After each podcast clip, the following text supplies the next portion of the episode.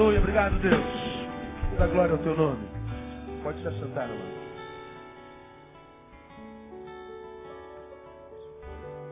Aleluia. 2 Timóteo capítulo 2.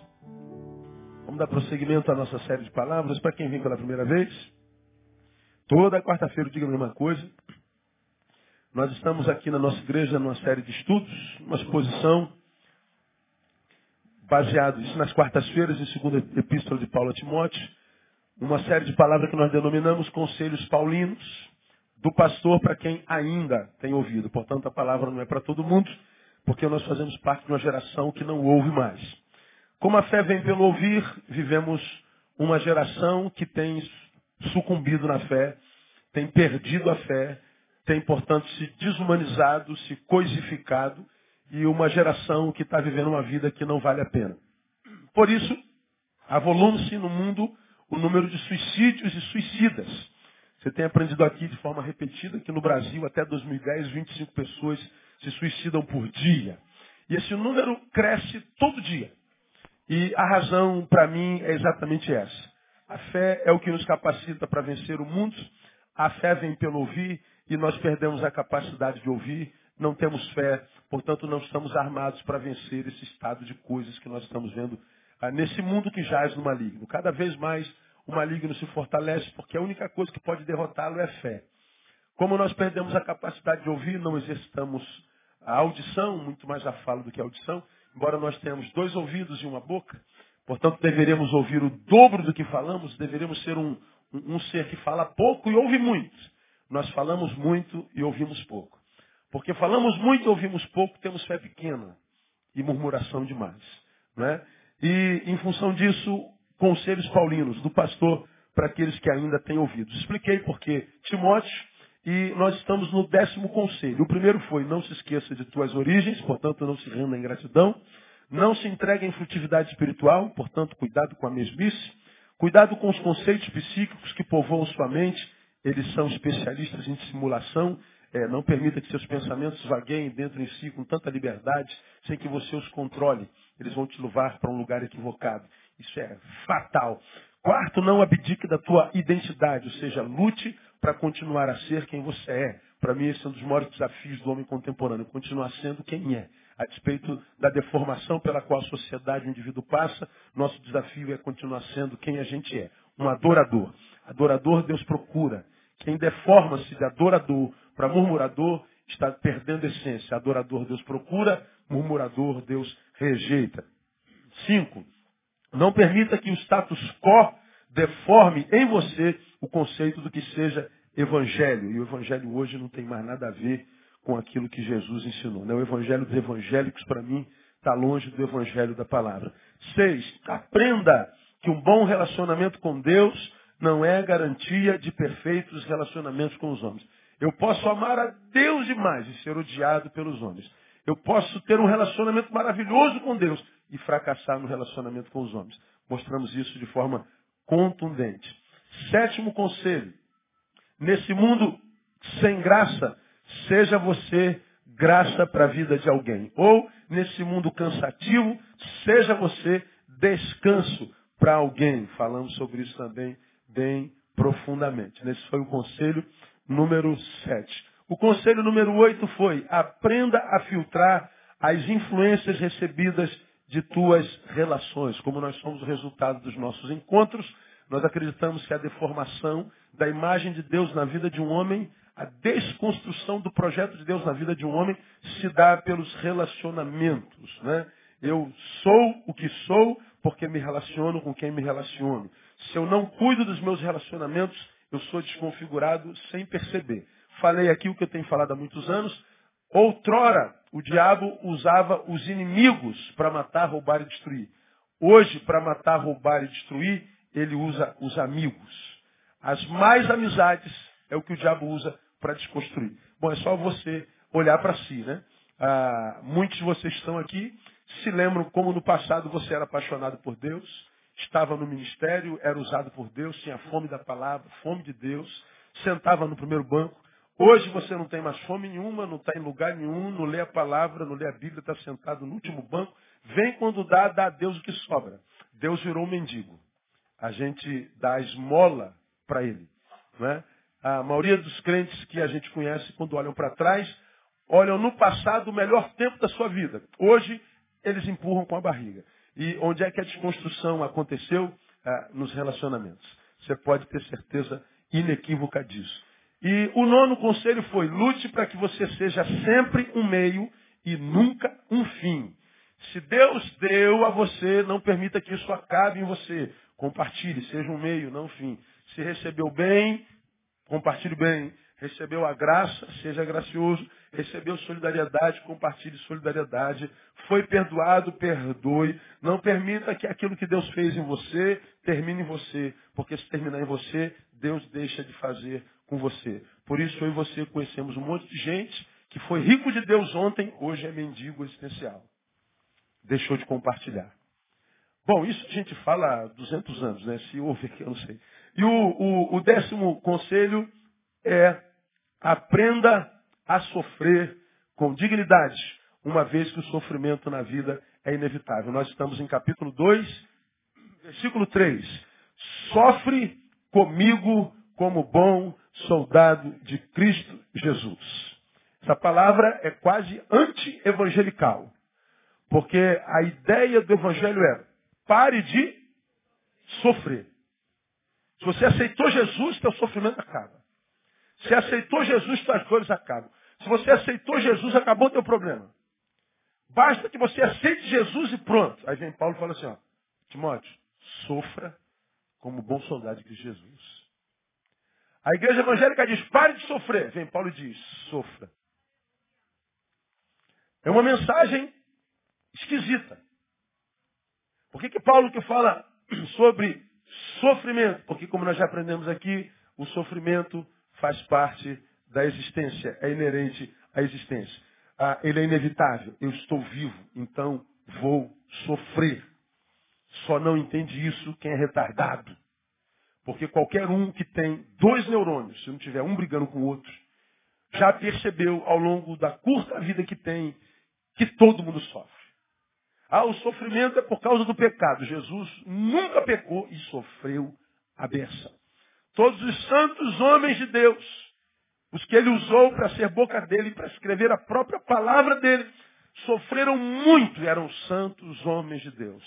A gente sofre porque a gente está vivo. Bom, como o sofrimento é inevitável, ele está dizendo, aprenda a sofrer como um bom soldado de Cristo Jesus. Vitorioso Timóteo não é quem não sofre, é quem aprende a sofrer. É quem sabe falar a língua do sofrimento. É quem sofre certo. E como é que um bom soldado sofre? Como se sofre, pastor Neil, de modo que a gente não sucumba diante do sofrimento, de modo que a gente não seja deformado, de modo que a gente continue a ser quem a gente é, de modo que as nossas fomes de Deus e do que é espiritual não feneça, de modo que a gente continue a ser aquele que a gente é no coração de Deus, de modo que a gente continue a ser aquele projeto que Deus tinha para nós desde o início. Como é que a gente faz isso? Nós aprendemos, primeiro, não permitindo nunca que o sofrimento impossibilite o amor. Falamos sobre isso profundamente. 2 Timóteo 1, 2. Paulo sofreu, mas continua amando. O sofrimento não impossibilitou a Paulo de continuar amando. A maioria de nós, quando sofre, para de amar. Se doeu o dedinho mindinho, a gente para de agradecer pelos outros nove dedos. Se uma pessoa me traiu, eu digo, ninguém presta. Se um não me ajudou, eu arrebento com todo mundo. Ou seja, a dor que me imprimiram me incapacitou de amar quem não tem nada a ver com isso. Uma área da minha vida me gera dor, eu não consigo celebrar mais área nenhuma. A dor que eu senti me impediu de amar. Pois bem, quando você para de amar por causa da dor que sente, você está alimentando a dor que sente cada vez mais. Vai sofrer por muito tempo vai sofrer com mais contundência, porque não está transformando a tua dor em escola. Vai continuar murmurando, reclamando, se tornando esta mulher azeda na qual você está se transformando, nesse homem pedra no qual você está se transformando. Nesse homem, nessa mulher que Deus não conhece mais. Não por causa da dor que sente, mas porque não se permite mais amar. Mas, como que a gente sofre como bom soldado? A gente sofre sem se entregar à ingratidão, como eu falei. O meu dedo quebrou, é verdade. Está doendo a peça, é verdade, mas tem nove que não estão doendo. Chore pelo que está quebrado, mas agradeça porque tem nove que não estão. Chore porque tem uma área que afundou, mas chore porque tem dez áreas que não afundaram. Estão intactas. Sofra, mas não abra mão de ser grato. Paulo fez isso. Três, sofra sem permitir que o sofrimento afete a tua memória. É o versículo 4. Paulo está dizendo, recordando-me. Paulo está preso, condenado à morte, com o futuro confiscado, abandonado por todo mundo, mas ele está dizendo, recordando-me das tuas lágrimas, desejo muito ver-te para me encher de gozo. Porque ele lembra que Timóteo passou pela dor, ele ajudou Timóteo a, a, a se soerguer, e agora Timóteo está bem. Então ele está mal a beça, mas ele está trazendo à memória aquilo que lhe pode dar esperança. Paulo sofria mas ele não permitia que o sofrimento afetasse a sua memória. E eu falei isso na quarta-feira retrasada, porque nós temos no passado a maior testemunha do poder, da fidelidade, da bondade de Deus. Você quer saber se Deus é fiel, quer trazer à memória isso? Lembra por caminhos tão tortuosos, dolorosos, dificultosos, quantas covas, quantos vales, quantos leões, quantos ursos você teve que matar e encarar na vida. E você chegou até hoje. Como que você conseguiu?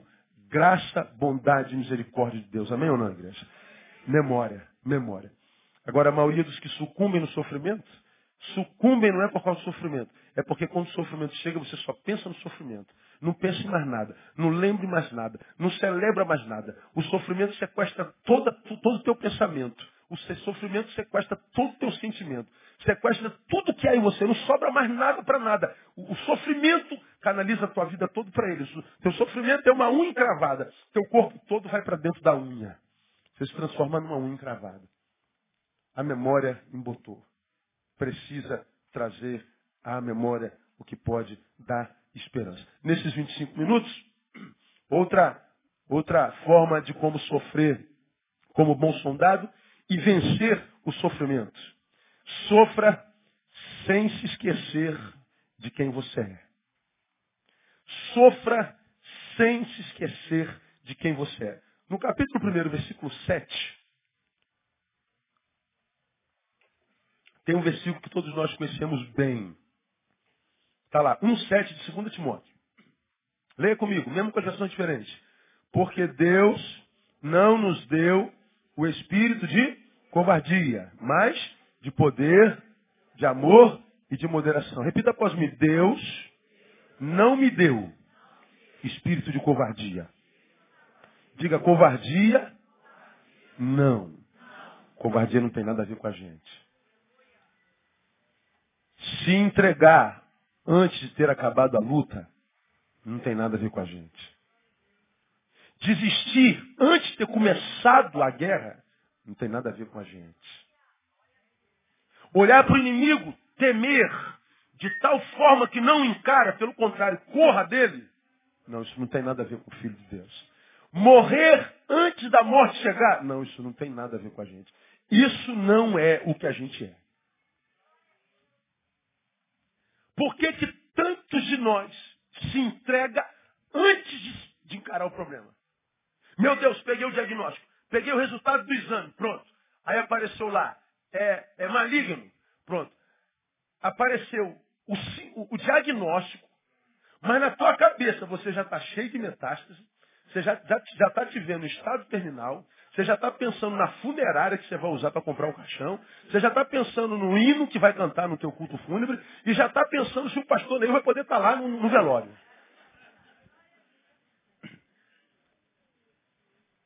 Você é aquilo que eu já preguei aqui, um bom morredor.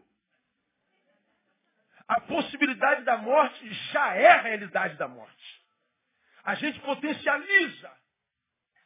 A gente olha o diagnóstico e diz, é estado terminal. É o bom morredor. O doutor fala assim, você está com gripe. Aí você chega em casa abatido. Amor, eu tenho tuberculose. Tem gente que assim não tem. É, nós homens, estamos com 37,5 de febre. A gente, amor, tô mal, amor. Amor, morrendo, amor. A gente deita na cama já pálido Já, já pensando no leva-me além. É, aí a mulher, meu, meu amor, o que você está sentindo? Ela pega o termômetro, aí bota 37,5. Ela não fala nada que é para não zoar a gente. Agora a mulher, quando está com febre, está doente, quando ela diz assim, eu não estou bem, mas ela está lá lavando louça, lavando roupa, está trocando a fralda do menino, passando pano no chão, e tu vai ver a mulher está com 39,5. A gente fala assim, como é que essa mulher aguenta isso, cara? Como é que pode um negócio desse? Como eu já falei aqui, tu imagina se homem fosse quem parisse? A humanidade acabava, irmão. A gente ia ter um filho, ia sentir a dor, nunca mais a gente ia querer saber de filho. Agora não tem mulher que tem três filhos, quatro filhos. Antigamente tinha quinze, meu. Que isso? Como é que pode? Da onde vem força para esse negócio? A, a forma como a gente lida com o sofrimento. Nós não podemos nos esquecer de quem nós somos. Nós não podemos esquecer isso, porque o sofrimento tem o poder de embotar a razão. O sofrimento embota nosso raciocínio. O sofrimento rouba a nossa capacidade diagnostical, de diagnosticar. A nossa, nossa dor tem o poder de nos transformar num ser irracional, irracional. Quando nós nos tornamos irracionais, nós adoecemos ainda mais. Porque se embota a razão, consequentemente, adoece a estima se adoece a estima, diminui e muito o que nós somos para nós. Quando a estima abate, a visão que nós temos de nós diminui. Quando a minha estima adoece por causa da dor, a visão que eu tenho de mim fenece. Porque a ideia do homem mundano Campeão vencedor é só quem está no pódio. É só quem está com o troféu na mão, é quem não sofre. A igreja evangélica cria essa cultura. Pare de sofrer. A gente acha que campeão é quem não sofre. Aí a gente finge que não está sofrendo. Que é para ficar bem com a rapaziada. Porque você diz que está sofrendo, tem sempre um desgraçado na igreja mais crente que Jesus, que diz assim, isso é legalidade do diabo, irmão. Isso é o diabo que está te tentando. Ele fala isso para você imaginar que ele também não passa por sofrimento. Para te fazer acreditar que ele não tem problema. Ele faz isso para que você tenha uma visão dele maior do que o que ele é. Só que o que, que acontece? Ao invés de você vê-lo grande, você se vê pequeno. Porque ele não tem problema e eu tenho. Por isso, nem sempre eu sou muito simpático dos testemunhos que eu ouço nas igrejas. Porque os testemunhos, muito mais do que dar glória a Deus, exalta quem recebeu o milagre. E você está sentado aí não recebeu o milagre, se sente menor, porque Deus fez com ele e não fez contigo. E quantos testemunhos mentirosos a gente vê na igreja? Quantos? Achamos, porque estamos sentindo dor, que nós somos menores. Achamos que porque ainda não aconteceu como eu sonhei, como eu orei, como eu previ, como eu planejei, como eu pedi, então eu sou um derrotado. Aí vem Paulo e diz assim, Timóteo, eu estou preso, Deus disse que meu tempo acabou, não tenho mais nada, fui abandonado por todo mundo, eu estou com o futuro confiscado, eu estou triste, eu estou preso, eu estou a própria imagem da derrota, Paulo, Timóteo. Mas Timóteo, a despeito de parecer aos olhos dos outros a própria imagem da derrota, porque quando ele escreveu Timóteo ele estava preso, quando ele escreveu Timóteo, Deus já tinha dito que o tempo dele acabou, e ele foi degolado alguns dias depois, dois ou três dias depois ele foi, ele foi degolado. Paulo diz no capítulo 4 que foi abandonado por todos os seus discípulos. Só Lucas estava com ele, Lucas estava com ele porque era médico e ele era um velho doente, preso numa prisão domiciliar. Ele não tinha ninguém. Paulo acabou mal. Aos olhos da sociedade, a imagem de um derrotado, de um infeliz. Mas essa era a imagem que faziam dele. A imagem que ele tinha dele não era essa imagem. Ele não permitiu que o sofrimento pelo qual ele passasse roubasse dele a ideia de quem ele era. De modo que ele está preso, continua escrevendo. Por que, que Paulo continuou escrevendo? Porque ele era um escritor. Paulo continuou aconselhando. Por que, que ele continuou aconselhando? Porque ele era um conselheiro. conselheiro. Paulo continuou pregando. Por que, que ele continuou pregando? Porque ele era um pregador. Paulo continuou amando. Por que, que ele continuou amando? Porque ele era cheio do amor de Deus. Por que, que ele continuou sendo quem era a despeito do sofrimento pelo qual passava? Porque ele não permitiu que a dor que ele sentia fizesse com que ele se esquecesse de quem era. Um adorador, um servo, um homem de Deus. Um homem que entendia que o Senhor é Ele. Portanto, Ele tem poder para livrar-nos da dor e tem poder para deixar a dor em nós e dizer, eu vou te capacitar para sofrer essa dor. Paulo já tinha passado por essa experiência. Orou por um problema que era humilhante, dolorido, ou doloroso. Orou três vezes, Deus, tira esse espinho de mim. Esse mensageiro do diabo que me esbofeteia todo dia, que me humilha. Tira de mim essa dor. Não. Essa dor vai permanecer contigo até o dia da tua morte. A dor eu não vou tirar. Eu vou aumentar a graça em você. Eu vou te capacitar para suportar essa dor. Eu vou te capacitar para que essa dor não impeça você de viver a vida com intensidade. Eu vou te capacitar para que você entenda que uma vida de um homem bem-sucedido não é a vida de alguém que está isento da dor, mas alguém que consegue, a despeito da dor, continuar sendo quem é. Ele não se esqueceu de quem era. Ele continuou cumprindo a sua missão, ele continuou fazendo o que lhe cabia na vida. Agora, quantos de nós, irmão, doeu? Pronto, se é pregador, para de pregar. Se é adorador, para de vir para adoração. Se era um intercessor, para de interceder. O que, que adiantou interceder, pastor? Eu estou orando e a dor chegou, então não adianta orar. Que, que adianta eu adorar? Eu estou adorando e continuo desempregado, então não adianta adorar. O que, que adianta eu servir? Eu servi e ninguém me serviu, então não me adianta servir. Pois é, você serviu com interesse, orou com interesse, adorou com interesse. Você não tem nada a ver com Deus, não entendeu nada de Deus, não experimentou nada de Deus. Você passou por uma religião que te adestrou o cérebro, mas que não gerou vida e nem conseguiu apaziguar teu coração. Você não internalizou a mensagem do Evangelho, que ensina para mim que o pecado entrou no mundo e o pecado gerou a morte. E a morte é produzida por dores. Foi uma escolha nossa, da humanidade em Adão. Nós nascemos em pecados, fomos formados em pecados. Estamos, portanto, colhendo o que nós plantamos. Mas ele está dizendo, a despeito do fruto ser esse, a dor, eu estou capacitando vocês para que esse fruto que vocês merecem não inviabilize a vida que eu lhes dei em nome de Jesus. Bem sucedido para Deus não é quem não sente dor, é quem a despeito da dor continua sendo quem é, um adorador, um servo, um filho de Deus no nome de Jesus. Quantos de nós não pode sentir dor de dente que o bicho pega? Bom, o sofrimento não roubou a identidade de Paulo. Agora, irmãos,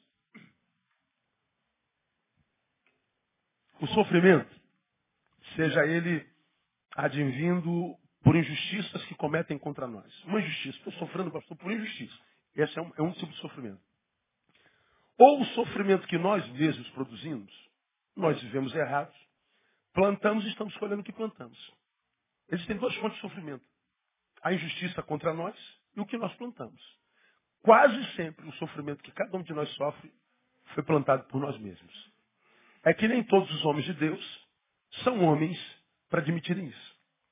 A maioria dos homens de Deus, quando a dor chega, são meninos para olharem para si e falar assim, não, eu é quem produzi isso. Deus não tem nada a ver com isso. Sou eu. Eu sou o culpado. Então existe sofrimento que vem como produto de justiça e vem sofrimento como aquele que é produto do que nós mesmo fizemos. O sofrimento, independente dele, pode sim nos deformar. O sofrimento pode sim nos roubar a identidade, pode sim nos roubar de nós mesmos, como diria o padre Fábio de Melo no seu livro, Quem me roubou de mim? Quem nunca leu esse livro, leia esse livro. quem me roubou de mim. Tremendo. Já indiquei esse livro aqui na igreja há uns três anos atrás. Tremendo. O fato de sermos arrancados de nós mesmos, de sermos tirados de nós, de modo que sobra em nós, como eu tenho pregado aqui, uma entidade que não tem nada a ver com aquilo que Deus criou em nós. Brota em nós um ser humano que de humano não tem nada. Brota em nós um tipo de pessoa que nem nós mesmos conhecemos. Passa por nossa cabeça pensamento, meu Deus, o que, que está passando na minha cabeça? Está amarrado em nome de Jesus. A gente toma algumas atitudes, meu Deus, o que, que, que, é isso que eu estou fazendo? Que, que, desgraça é essa que eu estou pro, produzindo contra mim mesmo? Meu Deus, eu estou me desconhecendo. Todo dia a gente escuta isso. Quem é esse cara que apareceu aí, que está dominando o teu ser? Quem é essa mulher que apareceu aí, que você não conhece, que dela ou dele você tem até medo? Onde que apareceu isso? A dor tem esse poder. Portanto, não permita que o seu sofrimento te faça esquecer de quem você é. Deus criou você para honra e glória do nome dele. Você é um adorador. Dá uma captada de quem está do irmão. Você é um adorador. Adorador. Nós nascemos para o louvor do nome de Jesus. Lembra? Deus procura adoradores. Adoradores. Não está falando de adoradores que têm que ter uma razão positiva para adorar. O adorador não adora pelo que ele faz. O adorador o adora pelo que ele é. Não me interessa se ele fez certo ou errado aos meus olhos. Ele é Deus e digno de toda honra e toda glória e toda adoração. Então adore a Ele. Continue sendo quem você é. Quando nós deixamos de ser quem nós somos, repito mais uma vez, brotou uma personalidade estranha em nós. Fomos roupados nós mesmos. Nossa adoração nos transformou num ser amargo, num ser gelado, num ser revoltado. Minha sofrimento, a injustiça que me fizeram, o que meu pai, minha mãe, meu irmão, minha esposa, meu tio, meu vizinho, meu patrão, meu amigo me fizeram, me transformaram nesse ser amargo. Então, pastor, eu tenho razão de ser assim. É verdade.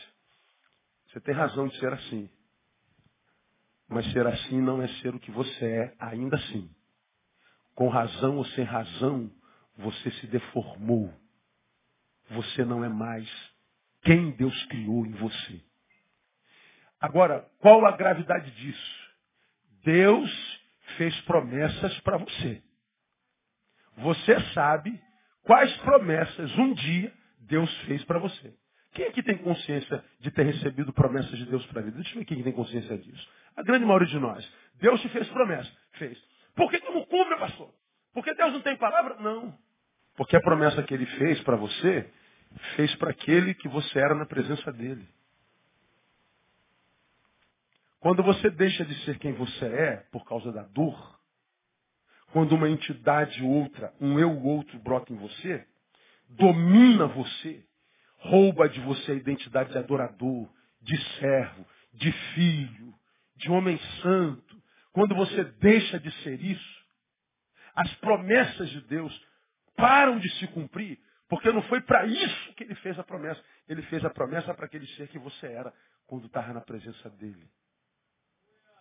Me encontro com tanta gente frustrada com Deus. E na minha idiotice, eu não consigo entender como é que alguém pode se decepcionar com Deus como nosso. O homem é perfeito. Em glória, majestade. Sua palavra diz que ele não muda. O que ele foi ontem é hoje e o será eternamente. Paulo diz que nele não há sombra de variação alguma. Ele permanece o mesmo. Como que eu posso me decepcionar com um homem desse? Não existe a mínima hipótese. Mas quantos de nós estamos decepcionados? Porque ele mudou? Não, porque nós mudamos. Antes eu estava bem com ele, porque eu era quem eu era com ele.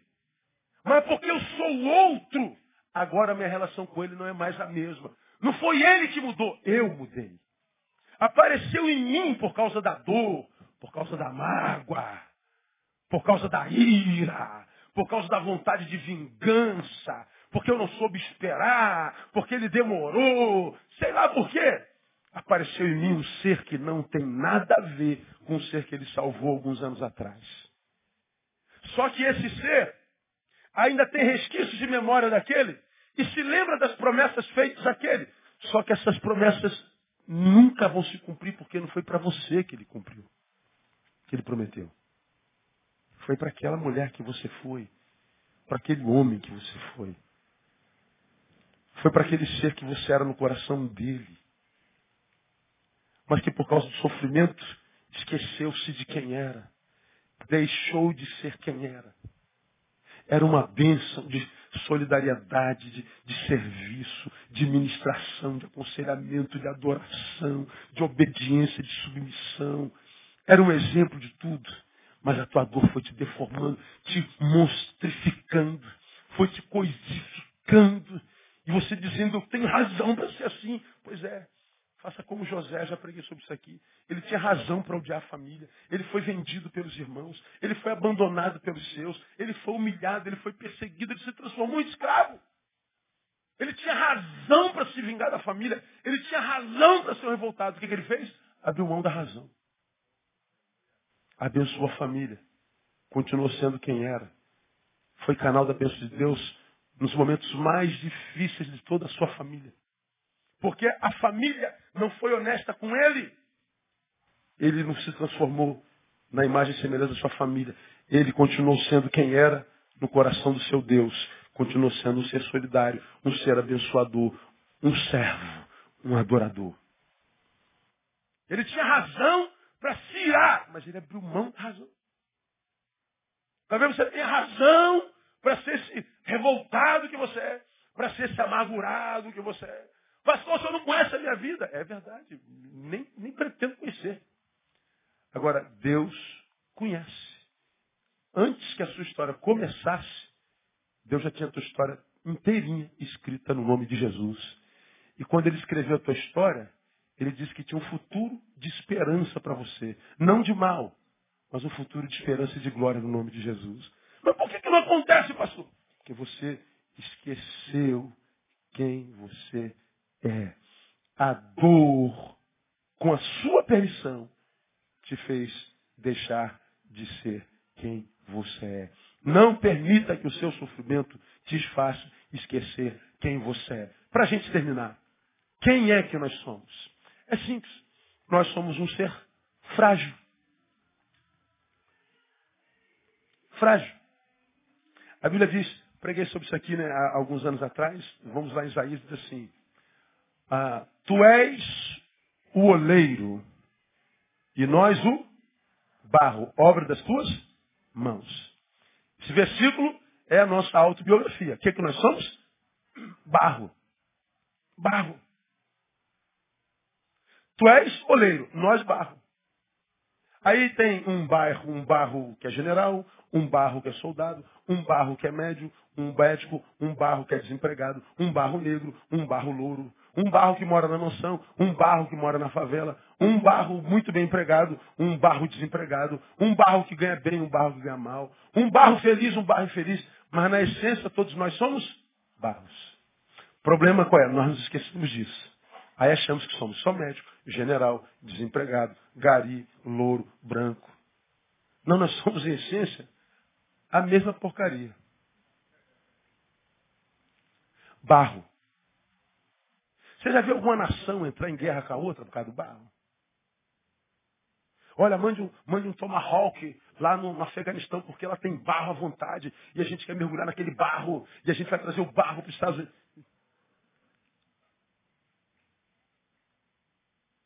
Você já viu um vizinho brigando pela, pelo barro que tem na, na calçada? Joga barro para cá, joga lama para cá. A gente briga pelo ferro, pelo manganês, pela joia. A gente briga por qualquer coisa, por barro. Barro não tem valor. O barro, se você joga água, vira lama. Se o sol esturrica, resseca e racha. Frágil. Vale nada. Só tem um lugar que o barro, argila, encontra valor. Aonde? Na mão do oleiro. Ele pega aquele barro ridículo, que para mim não vale nada nem para você, só vale para o oleiro. Para mais nada. Vai que o oleiro é Rodan. Aí o cara faz o pensador. Aí vale um bilhão de dólares. Né? Como é que pode? Quem fez Rodan? Podia ser o Rodão. Não, não serve, só se for Rodan. O barro só encontra valor na mão do oleiro. Ele diz que eu sou barro, você é barro. Aí você acha que vai ser feliz porque você passou nesse concurso, ganha 15 mil reais por mês. Basta. Aí você ganha 15 mil reais por mês, né? Aí tem um monte de gente atrás de você, ó. Que diz que você é meu melhor amigo. Te amo tanto, amigo.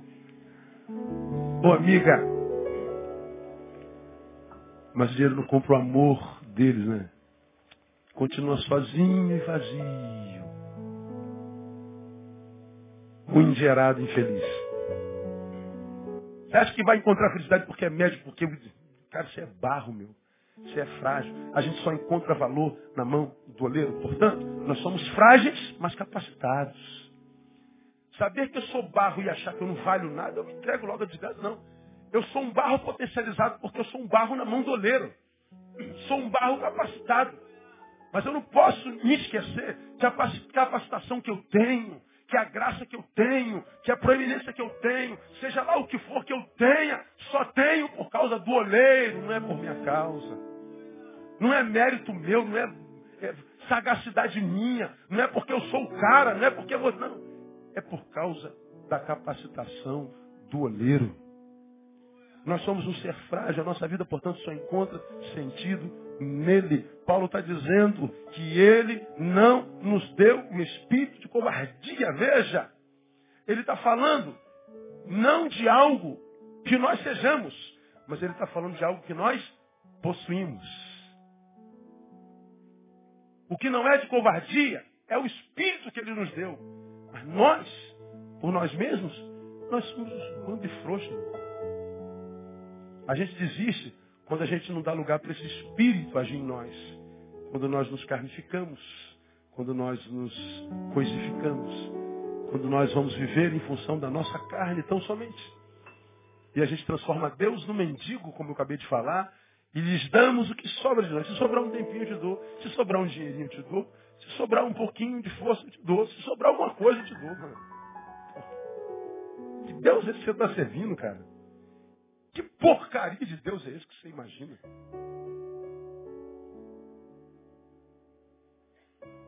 Ou a gente dá o melhor ou não dá nada.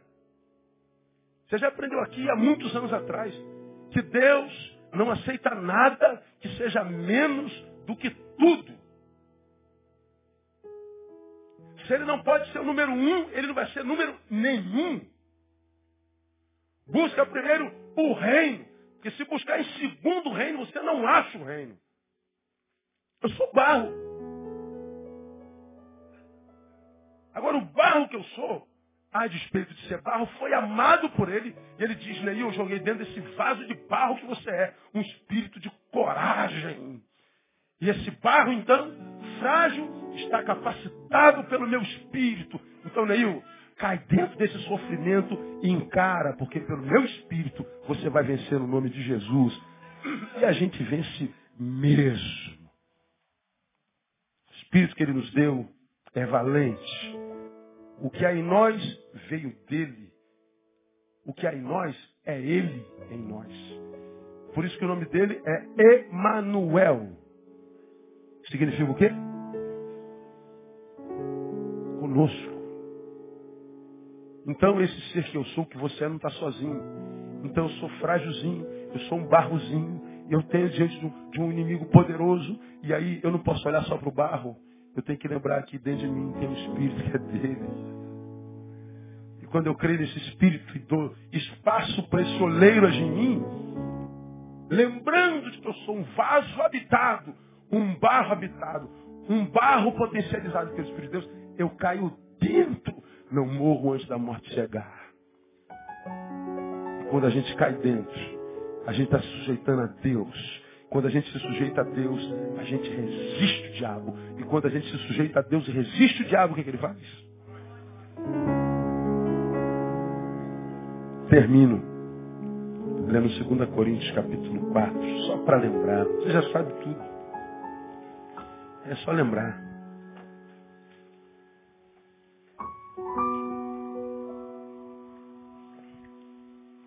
Segunda Coríntios capítulo 4, versículo 8.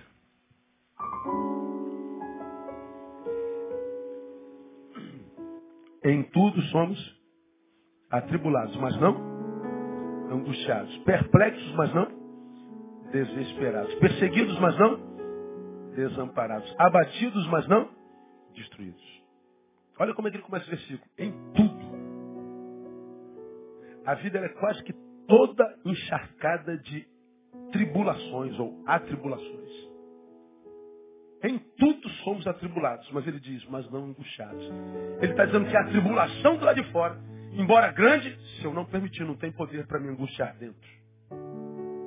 Na minha versão, ele diz, perplexos pela perversidade, pela feiura do que a gente vê do lado de fora. Mas ele está dizendo, não desesperados.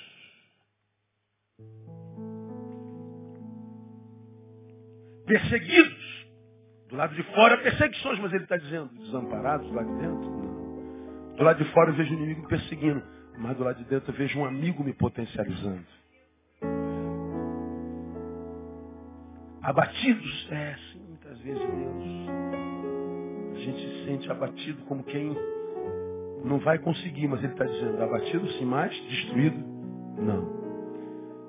Só parece que você não vai aguentar. Mas você vai aguentar porque é pelo Espírito do Senhor, não é por tua força. Não é pelo teu braço, não é pela tua capacidade.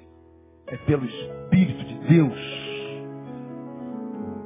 Ou a gente crê nisso, ou a gente vai viver outra fé, irmão. Vai, vai para o budismo, vai para o muçulmano, vai para o time dos ateus. Porque senão não consegue nada. É pelo Espírito de Deus. O que Paulo diz é que nada do que acontece do lado de fora tem mais poder do que aquele ou aquilo que nos habita dentro.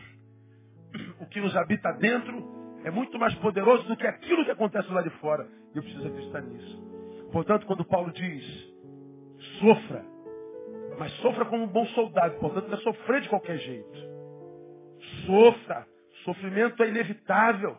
O sofrimento é, é, é inerente à existência. Mas não permita que esse sofrimento te impossibilite de amar.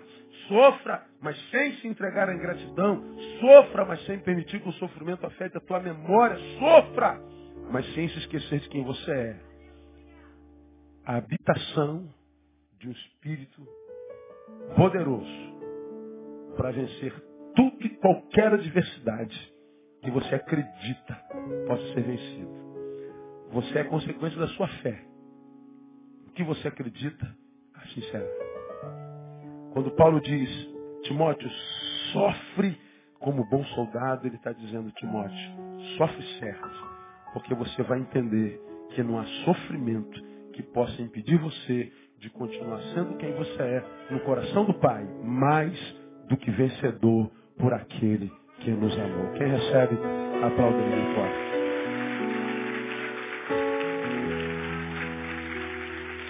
Ficar em pé, irmãos. Volte para duas pessoas e diga, você pode, meu irmão. Você pode. Se você crê, diga, eu posso. O que, que você pode? Por quê? Posso todas as coisas porque Ele me fortalece.